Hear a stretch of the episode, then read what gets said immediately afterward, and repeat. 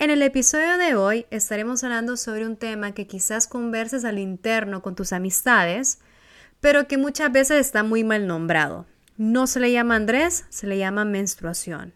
También estaremos abordando un tema muy interesante sobre qué es la pobreza menstrual en Honduras. Recuerda que cada lunes tenemos nuevos episodios.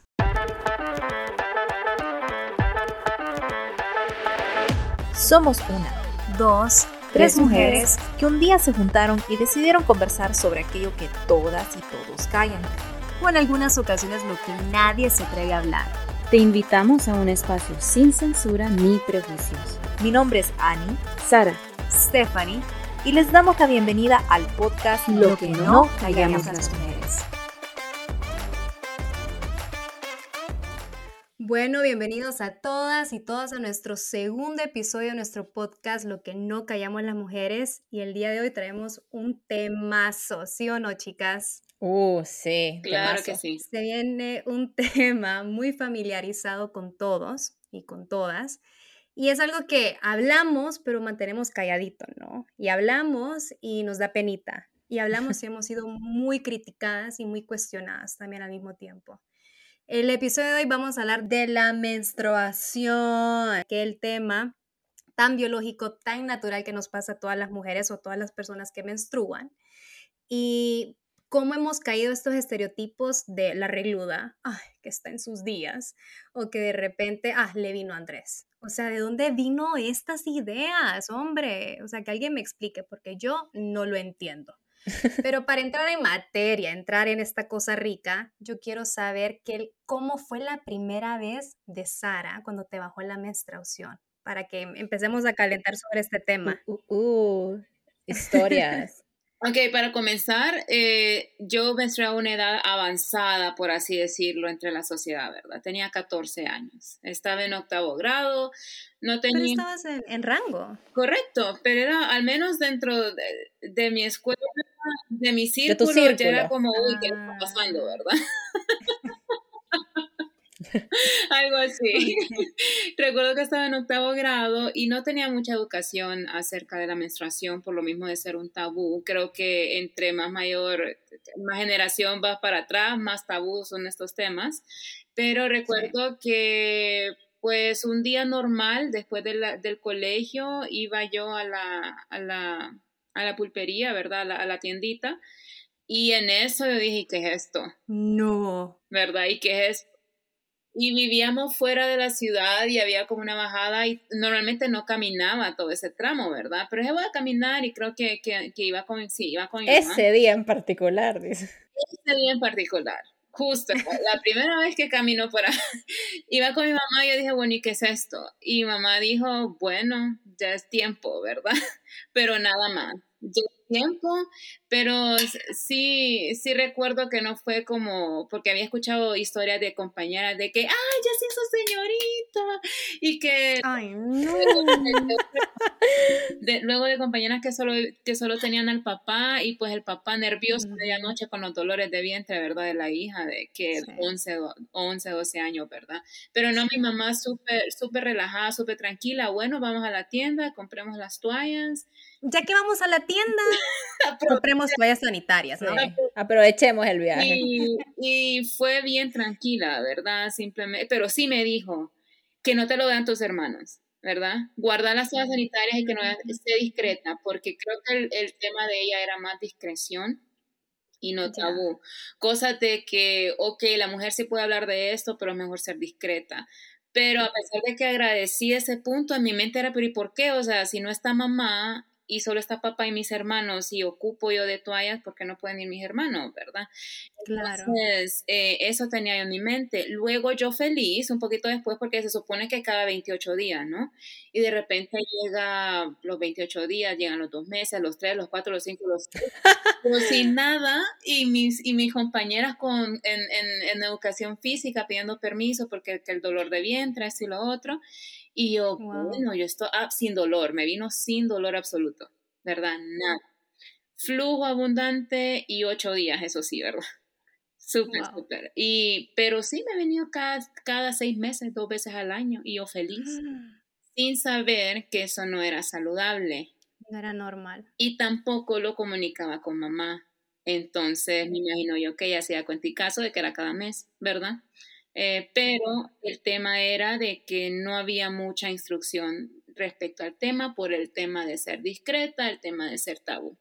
¿verdad? Pero esa fue mi primer vez, nada de dolor, random un día, ¿verdad? Vale más que fue después del colegio. Sí, esa es la parte buena, la historia, para la pulpe. Para la pulpe. Y, y, de ahí, ¿no? Hasta que estaba en la U me empecé a tomar en serio la salud, ¿verdad? Yo dije, bueno, ¿qué pasa? Pucha. ¿Y tú, Ani, cómo fue tu, tu experiencia? Bueno, mi experiencia un poco diferente. Obviamente creo que todas tenemos cosas únicas que nos han pasado. Eh, y en mi caso fue un poquito más joven, pero tampoco tan, tan joven. Creo que tenía 12, si no me equivoco. Eh, estaba, creo que, creo que en séptimo, sí, creo que estaba en séptimo, primero de secundaria. Y, y fue en la mañana, justo antes de ir al colegio. O sea, y recuerdo, sí, y recuerdo que, que la verdad no sabía qué era, porque no, no, no recuerdo la verdad claramente en qué momento miré, pero sé que miré algo que no era rojo, algo que era café. Y entonces yo dije, ¿qué es esto? Dije yo. Y obviamente fui a donde mi mamá y le dije, mamá, e, esto está pasándome. Entonces eh, ya me explicó ella, o sea, no me explicó como tal, o por lo menos no, no, no me acuerdo de esa plática, pero sí me dijo como, como no, te tienes que poner una toalla, eso y lo otro. Entonces ya fue cuando que empezó la introducción y lo primero que hice en cuanto me dijo mi mamá fue llorar. Esa fue mi reacción, llorar. Empecé a llorar, no sabía qué estaba pasando, creo que me choqué, eh, estaba, estaba llorando y pues, y pues no, obviamente ese día no hubo colegio, no fui al colegio, me quedé en la casa. Eh, y, y, sí, fue, fue, fue bien interesante, ¿verdad? Fue bien interesante esa primera experiencia. Yo sin, eh, creo que no, no me dolió nada, no me dolía el vientre, nada por el estilo. Era un flujo bien, eh, bien poquito, pues, eh, no un flujo abundante, todo lo contrario a Sara. Entonces, e igual a mí también me sucedió y de hecho eso fue lo que me educaron a mí, o sea, cuando hablábamos de, de cuando viene la primera vez no sucede a cada rato, ¿verdad? No es como que te va a venir cada mes, sino que eh, cuesta que se regule. Entonces eso fue lo que a mí me enseñaron, que costaba que se regulara desde la primera vez que te venía. Entonces eh, así empezó mi viaje en la menstruación. Pues la mía, la mía es bien relajada, es la más relajada de las dos. Eh, yo iba al cine y de repente era un sábado, me acuerdo, porque uno, uno apunta su ah, primer día, ¿no?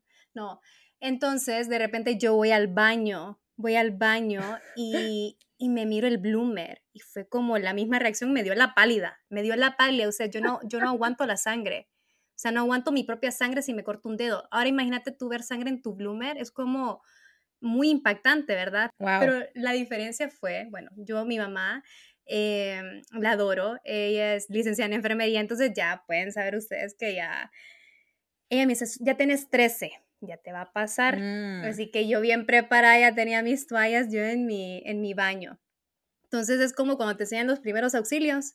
Yo ya estaba lista, yo ya estaba lista para la guerra. Entonces yo ya sabía más o menos qué tenía que hacer conmigo misma y era como, ok, ya, ya soy mujer. O sea, a mí se me vino ese, ese pensamiento, ¿verdad? Hoy ya soy mujer, ¿no?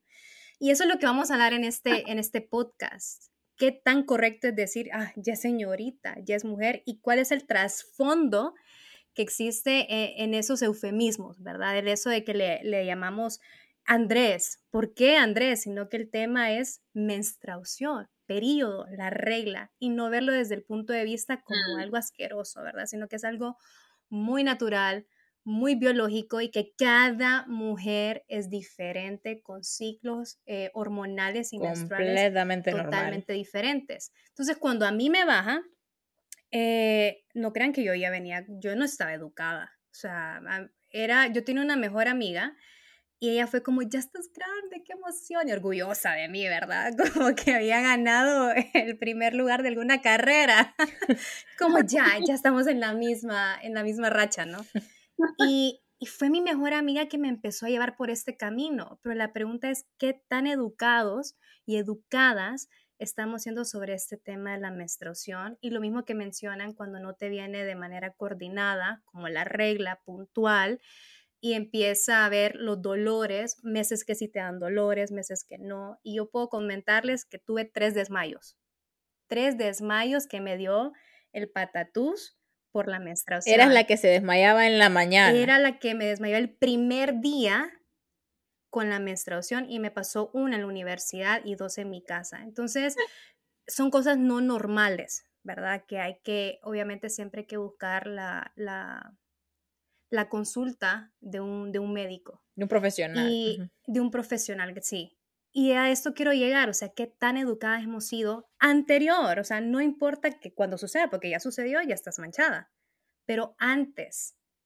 O sea, no sé si ustedes en la escuela o de repente sus familiares eh, les abrieron de este tema, pero, pero abiertamente en el punto de vista médico, ¿no? No que, no que te empiezan a contar la historia de las flores y de que el capullo, o sea, no sé si ustedes tuvieron una, una, experiencia similar, o sea, donde se sentaron y es como que sí funciona tu cuerpo y eso es lo que va a pasar en este rango de edad. No sé, Sara, si ese fue tu caso o nada. Pues recuerdo, en cuarto grado recuerdo que nos dieron la charla. Y Sara hace entre comillas. La charla. La charla.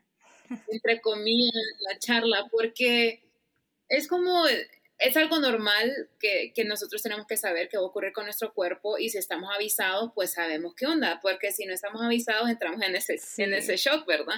Pero recuerdo yo que eran, todo el aula, ¿verdad? No, nos separaron, sí, nos separaron mujeres y varones, o sea, niños y niñas eh, para dar la charla porque obviamente el cuerpo de la mujer funciona diferente al del varón, pero creo yo que aún en ese momento yo recuerdo porque aún estamos todos juntos y aprendemos de lo que le ocurre al cuerpo del otro porque vamos a crecer y tenemos que saber qué pasa. Eh, pero recuerdo yo que una compañera, ¿cuántos teníamos en cuarto grado? Creo que era que 10, 11 años, algo por ahí. Y una compañera pues estaba, estaba dibujando el diagrama de la pizarra, ¿verdad? El, del cuerpo femenino, de todas las trompas de falopio y todo el, todo el asunto, pero empezó a dibujar el, el, el vello púbico, ¿verdad? Porque ella, había, ella había menstruado a los nueve años. O sea, era, era mm. la, la, la, por así decirlo, la más desarrollada en ese sentido de todas. Y recuerdo yo que quien nos estaba dando la charla no recuerdo si era la, consejera, la maestra, no sé, pero le llamó la atención y le dijo que por qué estaba dibujando eso, que era demasiado gráfico.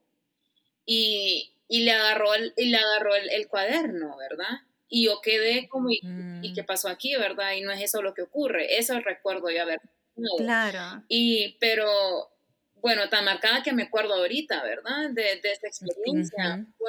por, qué hacer eso si es algo normal? Porque creo yo que cuando se tienen esas reacciones es donde entra en la mente y dice, ah, ok, es algo malo, es algo... sí, el tabú, la censura.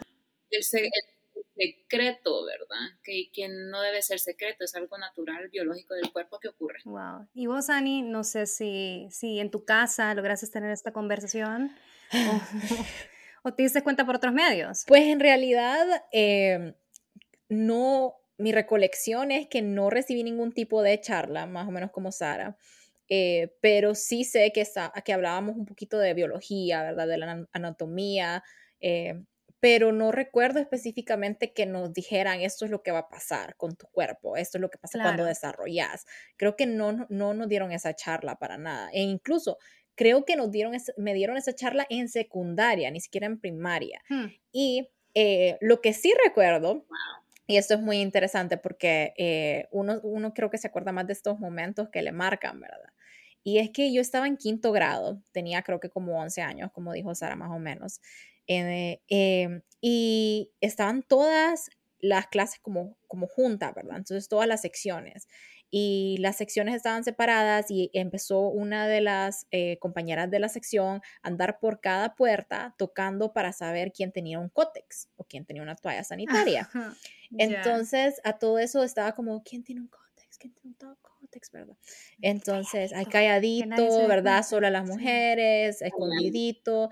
Entonces, cuando pasó por mi puerta y yo estaba ahí, yo, ¿qué es un cótex? ¿Qué es eso? Pues, yo, ni idea, yo ni idea. Entonces, y, entonces ella como que se enojó conmigo y me dijo, ay, vos ni sabes. Y así, y yo como, ok. Y entonces eso se quedó plasmado en mi cabeza, como no tiene ni idea. Y, entonces yo la verdad que empecé a saber de ello hasta que me pasó, hasta que a mis amigas les empezó a, a bajar, ¿verdad? Y me, me, me, explicaban, me decían, me contaban, pero la verdad que no recibí ningún tipo de educación específica, ni siquiera en mi familia. Y yo soy la mayor, entonces también la primera mujer, la mayor, entonces también por ahí creo que no hubo ese tipo de charla. Esa fue mi experiencia. Creo que algo también que ahorita que mencionas que vos sos la mayor, creo que eso, ese factor hubo en mi caso también en casa, porque yo era la menor, pero la única niña. Entonces recuerdo yo en varias ocasiones que, que bueno, ahorita ya grande que ya platicamos con mi mamá de todo y, y somos bien abiertas, eh, era el tema de, de, que me decía, mira, tuve dos varones primero y acoplarme a, a, criar a una niña, pues me costó un poquito. Y yo, y yo le entiendo en ese sentido, ¿verdad? Porque en el caso de ella no era tabú, sino era, recuerdo yo aquello de, ok, ¿cómo le hablo de esto, verdad? Claro, la, la incomodidad de nuestros padres, ¿no? Sí. Que ellos también que... están creciendo con nosotros y eso se nos olvida. Sí, Claro. Y la incomodidad creo yo que viene eh, en parte de esa misma falta de educación en estos temas de 100%. 100%. Y, y tocas un tema toral, toral, y por eso estamos reunidos el día de hoy, que es el tema de educación sexual y educación de la menstruación con enfoque de género. O sea, ¿qué estamos llevando de educación a nuestros hogares y, y en este caso a las escuelas? De un proceso que nadie se puede librar, o sea, ninguna persona que sea menstruante eh, se va a librar de lo que es el periodo. Entonces, hoy por hoy vamos a tocar este tema que pocos o nadie conoce, que conoce, perdón, que es la pobreza menstrual en Honduras. Y cuando mencionamos este tema de pobreza menstrual, no es el hecho de, de pobreza, gente pobre y, y, o personas pobres o en escasos recursos y menstruación, no, es el hecho de la falta de acceso uh -huh. que hay a estos suministros menstruales, número uno. Porque si hacemos matemáticas, no sé si alguien ha hecho presupuestos, pero si nosotros hacemos matemáticas de cuántos Uf. invertimos, porque esos son puros costos hundidos, gente. Eh, ¿Cuánto le invertimos cuando nos llega el periodo en toallas menstruales, tampones, de tu preferencia, ¿no? Eh, copa menstrual, eh, que es ahora la, es la más, la más factible, ¿verdad? Económicamente hablando, la copa menstrual, pero creería pastillas yo que en Honduras... para cólicos también. Pastillas. Correcto. Y, y, y, estamos aún en esa en ese situación de que si la copa menstrual o no, no. Pero bueno, aquí lo habitual es la toalla sanitaria. Pero te has puesto a pensar cuánto cuesta un paquete de toallas sanitarias y si sos fluja abundante, yo al menos soy fluja abundante y yo una toallita chiquitita, mamita, no, no, funcio no funciona en este sistema. Y la gente que solo gotea, le admiro y le envidio con todo mi corazón. Se los digo. No sé si hay alguna por acá que... Mano que arriba. Que, ay, no, Ani. La, o sea, qué envidia, qué envidia, porque son de esas personas que usan la toallita chiquitita, no. así nomás. Y bueno, o sea, solo hay que ponerse a pensar de las personas que viven en el interior del país y viven en las zonas rurales, eh, donde solo viven con un dólar al, al día y realmente solo pueden abastecerse de lo básico, o sea, de sus alimentos. Ahora ponete a pensar cómo le harán para adquirir productos o suministros de higiene femenina, o sea, es casi, no da la matemática, ¿verdad? Y hubo un, un artículo muy interesante que leí por ahí que el costo de estos productos de higiene menstrual vienen rodando entre mil a, a dos mil empiras anuales. Entonces, eh, ahí a eso vamos a reflexionar cuando hablamos del, del, tema de pobreza menstrual. Que solo como para referencia es alrededor de 75 a 80 dólares eso.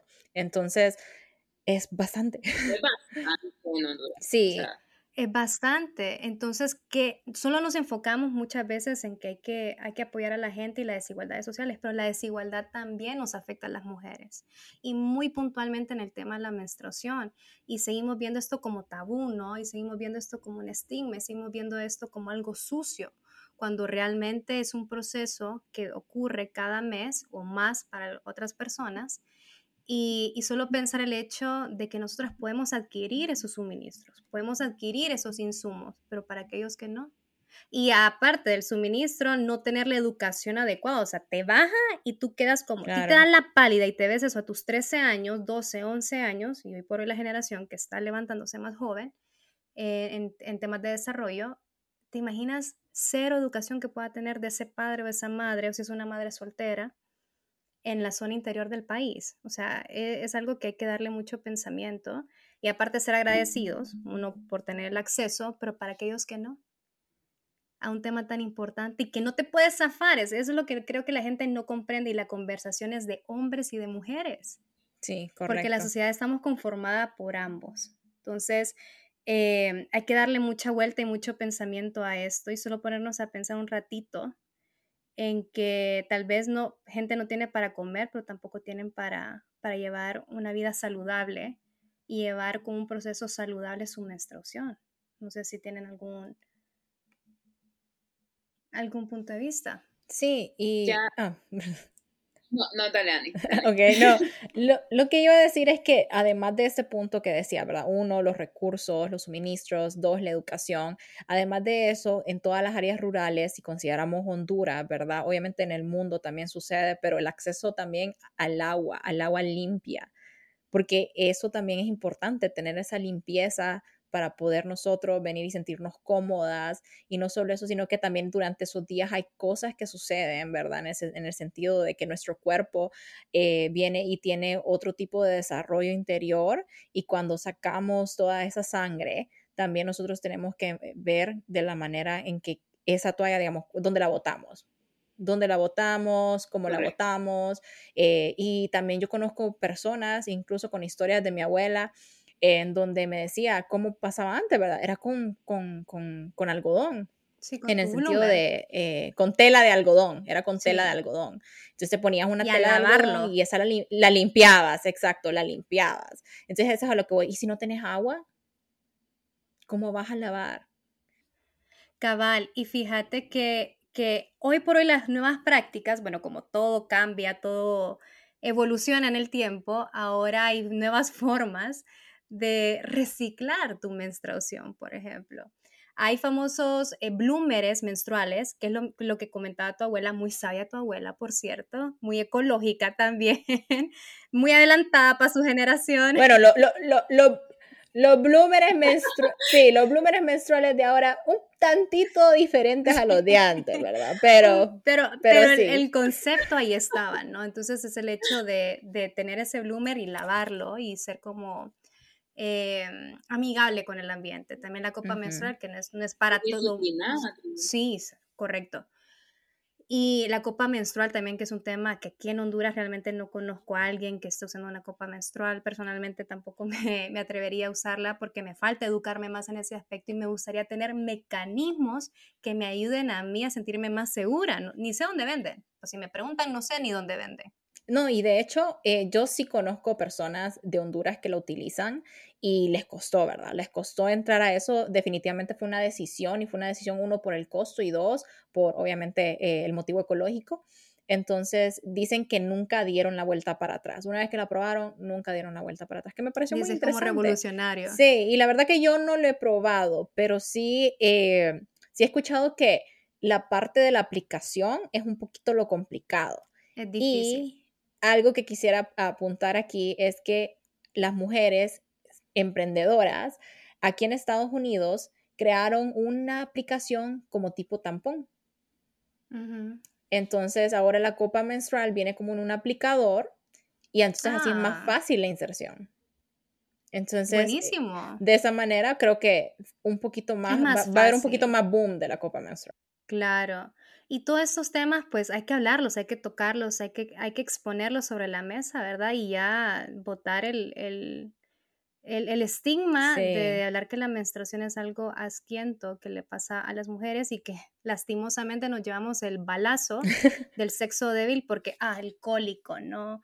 Ah, es que estoy indispuesta, ah, es que me duele, ah, es que estaba con humor o está odiosa, es que anda regluda. Entonces, votemos esto, por favor.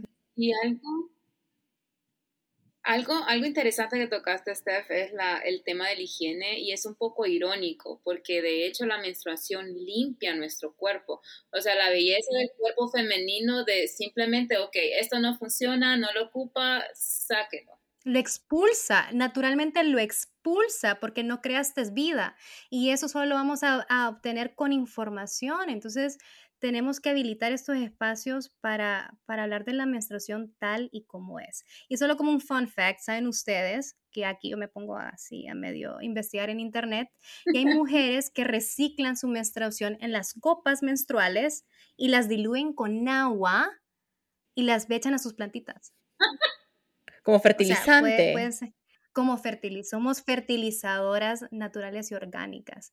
Y hay otras que realmente ponen su menstruación en, sus manos y se lo ponen en la cara. O sea, para gustos hay, hay un montón, ¿verdad? Entonces, para que vea, para que votemos estos estigmas, ¿verdad? Pero se vale, se vale. Se vale, se vale, a eso queremos llegar.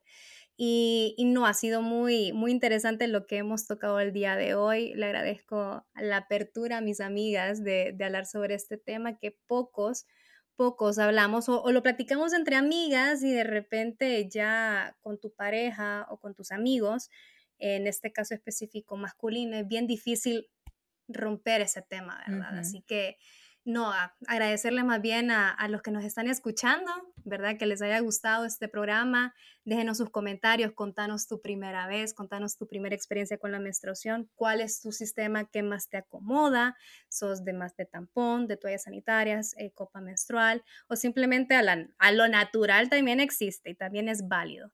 Así que recordemos que es un proceso muy biológico, muy hermoso, como bien decía Sara, es algo que nuestro cuerpo naturalmente expulsa por pura limpieza. Así que no le llames más Andrés, se llama menstruación. No te olvides de darnos like, de darnos mucho amor, mucho apapacho en nuestras redes sociales. Amor, amor, amor. en nuestro Instagram, en nuestro Twitter. En nuestro Instagram estamos como No Callamos Mujeres. En Twitter estamos como No Callamos Mujer.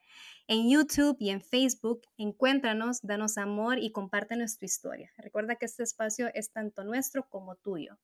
Así que recuerda que no vamos a callar más. Y stay tuned para el próximo episodio que también se viene muy bueno. Ahí vamos a tocar temitas. Buenísimo. Buenísimo. Buenísimo. Depresiones sociales por ahí, familiares que ustedes ya saben, como ya te casaste. De cómo nos miramos. De, de cómo nos miramos o, o de repente el placer femenino. Por ahí vamos a tocar esos temitas. Así que stay tuned y abrazotes. Gracias por escucharnos. Nos vamos. Besos. Bye. Thank you.